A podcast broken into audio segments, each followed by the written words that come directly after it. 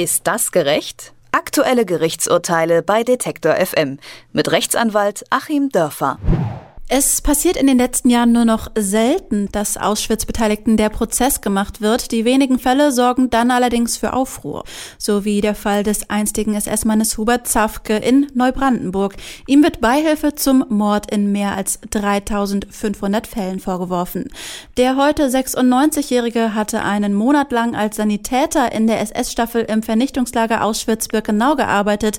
Dafür muss er sich vor dem Landesgericht Neubrandenburg nun verantworten. Soweit ähnelt der Prozess vergangenen, doch der Fall hat nun eine erstaunliche Wendung genommen. Der Vorsitzende Richter des Prozesses Klaus Kabisch wurde samt seiner beiden Kammerbeisitzer wegen Befangenheit aus dem Prozess entfernt. Außerdem wurde gegen Kabisch Strafanzeige wegen Rechtsbeugung gestellt. Was das alles zu bedeuten hat und was den Fall so besonders macht, darüber spreche ich mit Rechtsanwalt Achim Dörfer. Schönen guten Tag, Herr Dörfer. Guten Tag, Leipzig. Wie ordnen Sie den Fall denn juristisch ein? Ja, es gibt ja zwei Ebenen. Einmal den Fall als solchen und dann die Geschichte mit der Befangenheitsablehnung und der Rechtsbeugung. Fangen wir vielleicht mal mit letzterem an.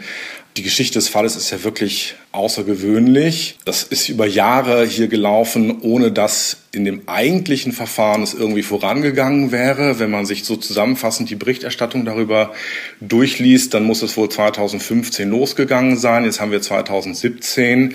Das Ganze wohlgemerkt bei einem sehr alten Angeklagten, wo eigentlich Eile geboten ist, wenn man hier noch ernsthaft rechtsstaatlich etwas machen will, weil natürlich immer damit zu rechnen ist, dass der verstirbt oder eben verhandlungsunfähig erkrankt. Und genau letzteres ist jetzt passiert. Das heißt, äh, die Sache wird wahrscheinlich nie mehr äh, zu einer regulären Verhandlung kommen. Und vorher ist es eben zwei Jahre lang mit wirklich abenteuerlichen Nicklichkeiten hin und her gegangen.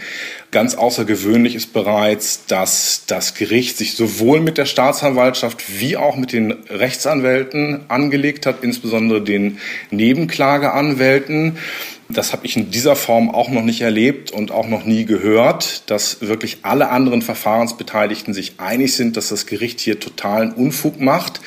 Sonst ist es eher so, dass vielleicht einer der Beteiligten das Ganze stillschweigend und genüsslich sich anschaut, weil es zu seinen Gunsten läuft. Aber hier hatten eben alle das Gefühl, so geht das überhaupt nicht. Und der Richter hat eben ständig sehr aggressiv kommuniziert. Er hat herabsetzend und beleidigend sich gegenüber den Rechtsanwälten geäußert. Er hat den Nebenkläger nicht zugelassen, einen Auschwitz-Überlebender, der hier eben auch selber in diesem Konzentrationslager war und natürlich als Nebenkläger hätte zugelassen werden müssen. Dann ist diese Ablehnung der Nebenklage zum Oberlandesgericht gegangen und äh, das Oberlandesgericht hat gesagt, natürlich muss der zugelassen werden.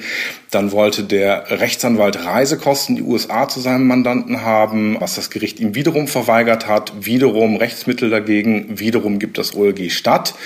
Nachdem das nun durch war, hat aufgrund derselben Rechtslage, es hatte sich gar nichts geändert, der Vorsitzende Richter eben nochmal den Nebenkläger aus dem Verfahren rausgeworfen. Und das ist dann eben möglicherweise eine Rechtsbeugung gewesen, weil ihm in dem Moment bewusst gewesen sein muss, dass er gegen das Recht handelt. Denn genau diese Entscheidung war ja bereits entschieden und vom OLG vorher identisch aufgehoben worden.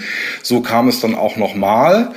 Und das heißt, wir haben hier eine Rechtsbeugung und eine mögliche Rechtsbeugung begründet natürlich immer auch einen Verdacht der Befangenheit. Und offenbar haben eben die Kammerkollegen hier alle drei zusammengewirkt. Auch das ist wahnsinnig selten, habe ich so auch noch nie erlebt. Denn normalerweise kann man natürlich nur gegen den einzelnen Richter vorgehen. Und wenn man hier einen Befangenheitsantrag gegen die Kammer macht, wie ich das auch schon gemacht habe, aus guten Gründen, kommt dann immer die Rückantwort, ja, welchen Richter meinen Sie denn jetzt? Weil also niemand damit rechnet, dass man die gesamte Kammer ablehnen möchte.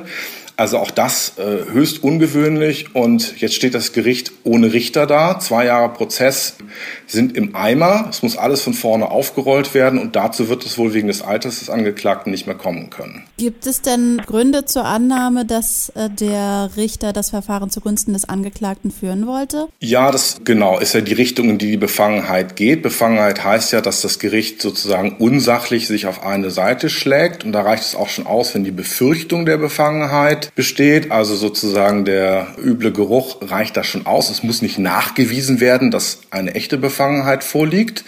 Das dient eben dem Schutz aller Parteien. So ein Nachweis wäre natürlich sehr, sehr schwer zu führen. Auch was man so der Presse entnehmen kann, können alle Verfahrensbeteiligten nur spekulieren, warum das Gericht sich so verhalten hat. Äh, eine offenbar rechtsextreme Gesinnung oder so ist da wohl nicht vorhanden. Aber es scheint so, ein, so eine Unzufriedenheit mit dem Verfahren da zu sein. Da kann man dann eben nur spekulieren und sagen, naja, vielleicht tatsächlich hatte man das Gefühl, so ein Verfahren sollte es nicht geben. Aber wenn es nach Recht und Gesetz geführt werden muss, dann kann sich das Gericht dem nicht entziehen. Und wenn sich das auf diese Weise entzieht, heißt das Befangenheit, heißt es dann eben auch gegebenenfalls Rechtsbeugung. Und auch das kann natürlich sehr, sehr hart für den Richter werden, denn Rechtsbeugung ist ein Verbrechen. Verbrechen sind äh, Straftaten, die mit mehr als einem Jahr Freiheitsstrafe bedroht sind. Alles andere sind sogenannte Vergehen.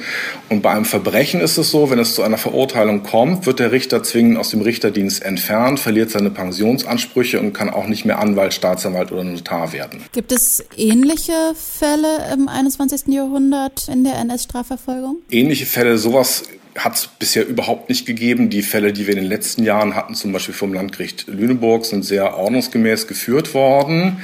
Es gibt natürlich, was noch viel katastrophaleres.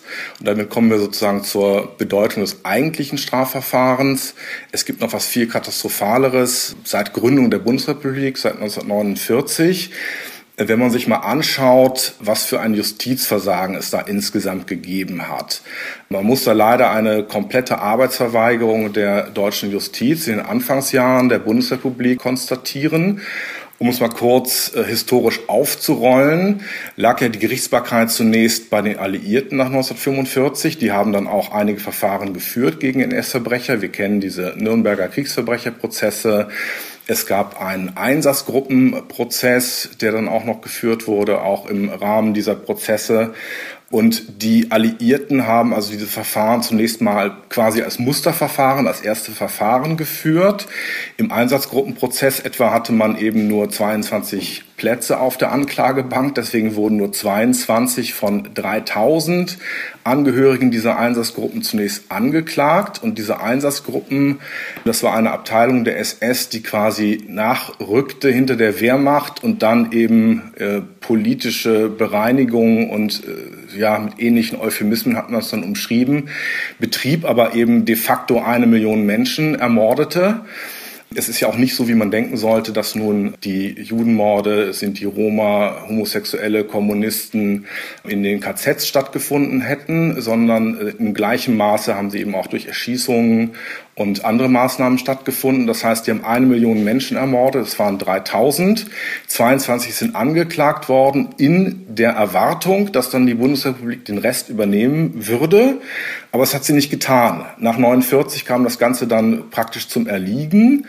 Und äh, von den 250 bis 600.000, die hier hätten angeklagt werden müssen, nach aktuellen Schätzungen, hat es dann am Ende nur 300 wirklich namhafte Verurteilungen zum Tode, was wir natürlich ablehnen heutzutage, oder zu lebenslangen Freiheitsstrafen gegeben. Das heißt, bei dem schwersten Delikt überhaupt, dem Mord, ist es zu winzigen Aburteilungsquoten gekommen. Dann verjährte das Ganze zunächst, man hat dann die Verjährung aufgehoben Jahrzehnte gingen ins Land und dann ging es erst wieder los mit einer halbwegs vernünftigen Strafverfolgung. Aber bis dahin waren eben sehr viele untergetaucht, hatten ihren Namen gewechselt, waren verstorben. Und deswegen haben wir in den letzten Jahren dann eben nur noch diese Einzelverfahren erlebt. Und da schließt sich dann eigentlich der Kreis mit diesem katastrophal verlaufenden Verfahren, was wir jetzt hier besprechen. Eigentlich, man muss es fast so zynisch sagen, passt das historisch als Abschluss. Es ist ja möglicherweise das letzte derartige Verfahren, was geführt wird. Es hat ganz, ganz schlecht begonnen mit dem, was ich vielleicht als größtes Justizversagen der Geschichte bezeichnen möchte. Es kam dann nicht richtig ins Laufen und jetzt gab es noch ein paar Verfahren und am Ende gibt es dann nochmal dieses katastrophale Verfahren hier, wo dann die eigentlich notwendige Verurteilung für auch immerhin Beihilfe zu über 3000 Morden wohl ausbleiben wird. Im Verfahren gegen den früheren SS-Mann Hubert Safka hat das Landgericht die Mitglieder der Kammer für befangen erklärt. Gegen den Vorsitzenden Richter wurde zudem Strafanzeige wegen Rechtsbeugung gestellt. Was das Verfahren so besonders macht, darüber habe ich mit Rechtsanwalt Achim Dörfer gesprochen. Vielen Dank für das Gespräch. Ich danke Ihnen. Ist das gerecht? Aktuelle Gerichtsurteile bei Detektor FM mit Rechtsanwalt Achim Dörfer.